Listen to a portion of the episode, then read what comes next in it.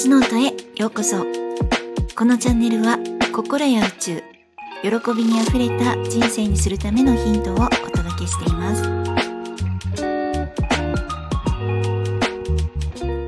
皆さんいかがお過ごしですか？ゆみです、えー、本日は今日誰のために生きる？という翡翠小太郎さんと長元さんの本あのそしてですねなんだか私がこうずっとちょっとすごいのかもと思っていたこう日本について日本についてお届けします。え実はあの昨日と本日ですね大好きなお友達あの別の友達2人からですねある YouTube のおすすめがありました。え後ほど概要欄にリンクを貼っておきます。であのー、ちょっとだけですね本日あの日本の素晴らしさを語ってもらって、まあ、その本と YouTube でですね心躍っているのでお話の内容はまとまっておらずお聞き苦しいかもしれませんのでご了承くださいませ。であの今回その友達からまあ、おすすめがあったっていうのがもうぜひぜひ見てもらいたいっていうおすすめだったんですね。であの私にはですねこの動画いいよって感動したのって教えてくれる友達があの複数人いるんですけれども共通して言えるのはもうみんなですね とってもハートが純粋。なんかこう誰がどうとかではなく本当に私すごい感動したのっていうところからあの届くんですね。そのあの純粋な感情で私に送ってくれるんです。だからなんかこう不純物が一切ない混じり気のない感動のパワーが届くんですね。なので受け取った私はいつもこうニコニコしちゃうんです。あまたなんかいいのあったんだなっていう感じなんですね。であのそんないつもの感じで今回も YouTube の動画を受け取ったんですが今回の動画はあの長元さんというアフリカのペンキ画家の方が日本の凄さをアフリカで聞いてきたっていう、まあ、日本人よ再度目覚めてっていうメッセージなんですね。こうざっくりしすぎててすみません。あのでとっても優しいアフリカの村の人たちのお話なんですがその優しさと自然を愛するっていうもうハートで生きるっていうハートで生きてるっていうそしてそのルーツは日本人だって言うんですね。で、かつ縄文時代だと。で、あの、その YouTube 見てていろいろ調べたら、あの本の発売がもうここ数日だったんですね。なので、まあ、ちょっと買ってきてもらって、えーと購入して読んだんですけれどもまああのと早い人だと1時間ちょっとぐらいで読み終える本なんですね。で読んだんですけれどもあの私歴史がもう完全にわかんないもうからっきしなんですね。全く何も分かってない。でも日本史も世界史も興味がないから受験のためだけに覚えたっていう本当にテストの点数を取るだけに覚えたので全く何にも残っていないっていう感じだったんですけどその本にはとっても分かりやすい棒グラフが載ってたんですね。まあ、日本の時代が棒グラフ縦の棒グラフになってるんですけれども全部でですねこう全長14センチぐらいの長さのグラフのうち10.5センチあたりが全部縄文時代だったんです。もうなんかえー、こんな長いの？って思って1万4,000年も続いたそうなんですね。しかもその1万4,000年の縄文時代って平和で争い事がなかったっていうことなんですもうえー、すごいと思ったんですね。でそしてそのアフリカの村長さんのその村長さんのおじいちゃんが夢の中で日本人からいろんなものをあの学んだって言ってるんですね。でその日本人があのまあその何て言うおじいちゃんが更新した あの夢の中で更新した日本人がその村のですねえっ、ー、と、まあ、文殊村っていうところだそうなんですけれどもその村の、えー、村の人たちのハートフルさの大元だって言うんです。でそのお話が書かれてるんですけれどもなんかその本一冊がですね丸々感動するんですよなんか。へーってなんかもうそのあの文殊村っていうところの村人の方たちとか子供たちとかがですね言ってることがもう尊くてあったかくってあの真髄っていうか本当に大事なことだな人間が本当にこれ忘れちゃいけないことだなっていうことがたくさん書いてあります。なのでなんかもう本当にですねこの本読んでたらずっと微笑んじゃいますなんかにっこりって感じなんですね。そしてその本に虫の音が聞けるのは日本人とポリネシア人だけって書かれてるんです。まあ、あのもともとそういう研究をされた方があの東京医科歯科大学の先生でいらっしゃったそうなんですけれどもあの西洋人の方にはこうノイズにしか聞こえないそうなんですね。でこの本にはその文殊村っていう方の人たちはこう虫の音を工事現場の騒音みたいに聞こえるんですってなんかへえって読みながらえー、あんな綺麗な音するのにって思ったんですね。であの私はこう今とってもお気に入りの部屋に住んでるんですけれども、まあ、何が気に入ってるかって部屋のこう間取りとか、まあ、作りとかも大好きなんですけれどもしなんかこう角部屋で窓がいっぱいあって明るいっていうのもそうなんですけれども住宅地なので夜がすごい静かなんですね。でもちょっと田舎なのであの一軒家とかも多くてやっぱりちょっとしたお庭とかあの土の部分があったりとかしてあのその夜の静けさの中に虫の音が虫の音が聞こえるところが大好きなんですね。で夏から秋にかけてってもうほんと大合唱なんです。なんかこう道とか歩いてても夜とかこう窓開けてもこれは誰の声なのっていう感じなんです。コオロギとかキリギリスとか。全然わかんないですから。スズムシマツムシとか。いろいろ思うんですけれども全く聞き分けはできないんですけどいろんなあの虫の声が聞こえてああ綺麗だなって幸せだなって思うんですね。なので夜になると窓を開けてこう夜風を感じて月を見て夜の空気の匂いを嗅いでこう虫の声を聞いてもう大満足で 暮らしてるんですけれどもこのですね私がいつもああもうなんか幸せだなって思うこの虫の声が外国語を母国語としている人たちには美しい音ってして聞こえないって聞いてですね。めっちゃくちゃびっくりしたんですね。でその村長さん曰くこの本で一番大事なのはなんかもうこの世が滅亡する時にはなんか日本人に虫の音が聞こえなくなった時だよ。つまり自然と自然ですね。こうえ、ー、とその自然と対話ができる人がいなくなった時に地球の崩壊が始まる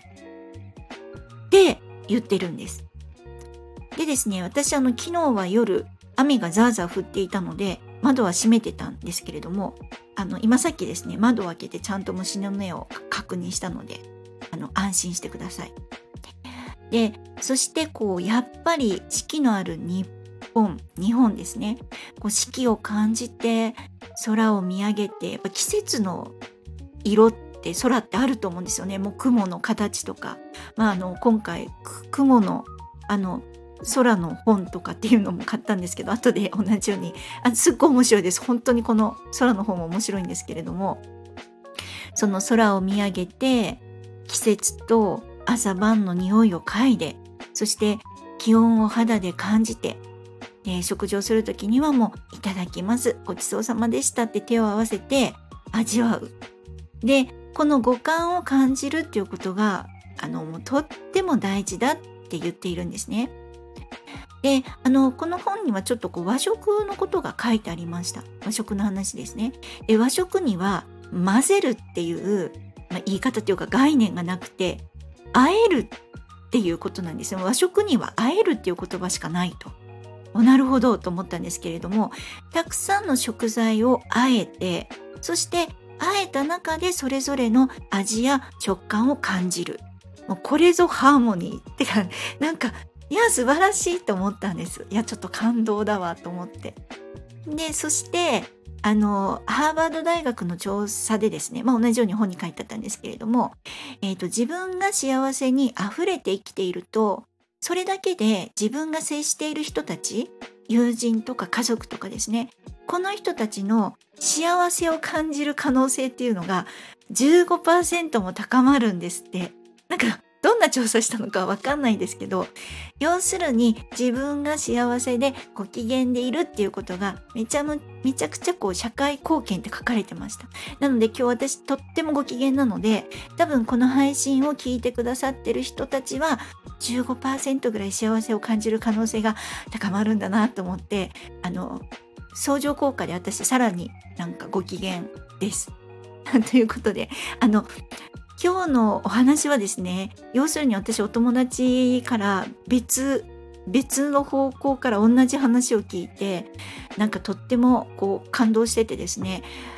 あの、まあ、例えたらいやもうここむっちゃくちゃ美味しかったからもうぜひ食べに行っても明日でも行ってっていうこう純粋に良かったものをおすすめするっていうそんな配信なんですけれどもその今日の本の最後の方に日本語について書かれてます。で私はあのなんか全く英語が喋れない人なんですね。あのヒアリングもあの海外ドラマばっかり見てるのでなんとなく聞けるんですけど同じ発音してって言われたらやっぱしあの外国語の「うー」とかっていうあの「うー」とかっていうのが本当ダメなんですよね。なんか混ざってるっていうかどこで発音してんのっていうこう口のを空洞にして「うー」っていうなんか混ざってるようなその発音ができないからもう英語英語喋るの難しいなーってずっと思ってたんですこう日本語ってこうパキパキパキって感じじゃないですか。なんか日本語って混ざらないなってずっと思ってたんですね。なので日本語ってなんかこう要するにやっぱり会えるっていう感じなのかなって思ったんです。なんか私あのギターを覚えた時にギターってすごいなーって思ったんですけどあの楽器で言うとピアノですね。ピアノっていうのは足す和音はできるんですね。要するに会える和音はできる。ドットなんとかとなんとか足したらじゃーんみたいな その和音はできるけどギターのようにこう弦をこう上にクイーって上げて違う音にするっていうなんチョーキングとかあとあのフレットをちょっと上下に動かしてスライドをしてそのまま別の音にニュイーンって変えるっていう音階をそのまま変更させるっていうことギターはできるけどピアノはできないんですよね。で日本語と英語ってこんな感じかなって思ったんです。こう混ざった音の発音があんまないっていうか。でこれってずっとなんかこれが身についてるからなんか私はですね英語難しいなーって思ったんです。でも多分英語を喋れるようになるっていうのはあのギターの音をよくスキャットで歌うっていうかギターの音をこう歌ってみるっていうなんかこう何て言うんですかねこうえっ、ー、と、まあ、練習みたいのがあるんですけれどもなんかそういうのを考えた時にやっぱり日本語を母国としてるといろいろ難しいなっていや多分私が下手くそなだけなんですけどって思ったことがあったんですね。だけどですよこう世界共通語って英語じゃないですか。なのになんでこんなに先進国の日本がなんでこんなに英語を喋れない人がいっぱいいるのって。これなんかずっと思ってたんですよ。なんか英語喋りたいっていうのもあったんで。なんかもうちょっとねえっ、ー、と日本全国民が英語を喋れるようになるあの無料英会話レッスンとかっていうシステムをあの国を挙げて作ってもいいんじゃないっていうのをずっと思ってたんですけれどもまあなんか全然そんな風にならない若い人たちはなんか自分で学び出したりとか、まあ、その英語教育とかっていうのは今は変わってきてるみたいだだけれどもじゃああのずっと英語に触れてなかった人たちも喋れるようになりますよねみたいなこうシステムはないそういう仕組みを作ろうともしない。でななんだろうなって考えたりした時に何かこう日本語を大切なものとしてまあ大切っていうよりもですね何ていうか大切っていうのとはなんか違うんですよね。本当に守らなければいけないものとしてこう死守するっていうかなんか秘密として守っていかなきゃいけないっていうなんかそんなこう見えないものに守られているっていうか守り続けていかないといけないっていうかなんかあのずっと今までなんか日本ってちょっと遅れてるよねって思ったりしてましたけどなんかそうじゃないこう守られてる側面もあるのかなってそういうのも考えられるかもって思ったりしました。なんか日本の神様って独立してますもんね。なんかこう。もうなんかいっぱいよろずの神っていうぐらいもういろんな神様いるってやっぱ本にも書いてあったんですけど私もこういろいろあの神社に行って、まあ、私なほん本当にグズなんでよく夕方とか夜とか神社に行くんですけど、まあ、神社お好きな人からはそんな時間に行っちゃダメって怒られちゃうかもしれないですけど私の中では神様はそんなことでは怒らないと思ってるのでいつ来ても歓迎してくれてるしいつ来ても私だけじゃなくてみんなのこと守ってくれてるしああたくさんの神様が空に見えるわっていうイメージであの神社に行くんですけれどもなんかそんな感じでやっぱしこうあの秘密裏にこう守られてるっていうか死守されてるようなところもあるのかなって考えたりしました。あとなんかこう日本語って考えるとなんかもう赤ちゃん言葉ってむちゃくちゃ可愛いじゃないですかなんかブーブーとかまんまんまとかでなぜか私はですね魚のことをジージーって言ってたんですけれどもなんか日本語にはこうたくさんのこう擬音がありますよね。こう笹の葉サラサラとかそよそよそよ風とか波がザブーンとか電車がガタンゴトンとか雨がザーザーとか夕日がキラキラとかなんか電子レンジはチンで通じるし心臓はドキドキで通じるしなんかセミに至ってはミンミンとかジージーとかワシワシとかつくつくおしとかなんかもう鳴き声が名札じゃんっていう 感じだなと思ったんですね。でいろんなものこう自然だとか空間の音を日本人は感じているっていうことなんですよって書かれててこの擬音ってオノマトペっていうそうなんですね。なんか日本語って深いなと思いました。でそしてこの日本語の特性が母音この「あいうえお」のとこですよね。これが自然の音と共鳴しやすいそうなんですね。なんか日本語ってこうあの、まあ、50音っていうかあの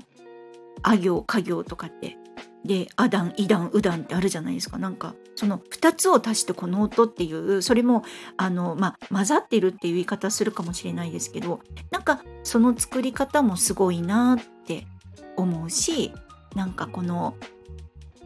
えーと、母音を引っ張って伸ばすっていうのはなんか演歌とかそういうのでいろいろ使われてるそうなんですけれどもこの母音を味わって情緒を見いだすっていうのが日本人の感性心だそうなんですね。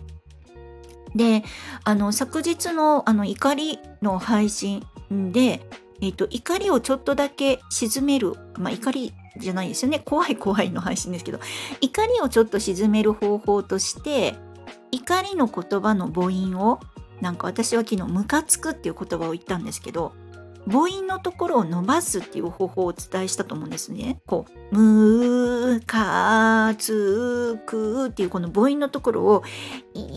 って伸ばしてかつその母音の口を強調していいって人様には向けられないような言葉でやってみるとちょっと落ち着きますよってお伝えしたと思うんですけれどもなんか私たちが自分のハートを取り戻す自分をやっぱりもう一度ご機嫌に戻していくっていうそのハートを取り戻す方法としてはあながちこの母音を強調するっていうのは間違ってないのかって我ながらちょっと感心しました。でえーと、もうとにかくですねこの優しい本そしてちょっと興奮しがちで配信されている YouTube あの概要欄に貼っておきますのでよろしければ見てみてください。であったかで優しくってやっぱりこうやって生きていきたいなって思いましたし、まあ、今日はですね友達と喋っててしばらく私もずっとですね不眠症なんですよですよね。あの寝つけないんですよ。でその寝つけないのっていう話をしたらじゃあいっそのことことこう寝ずに瞑想してくださいって言われたんですね。あのなんかこんな強くじゃなくてじゃあいっそのこと寝ずに瞑想してみたらどうですか？とかって言われて。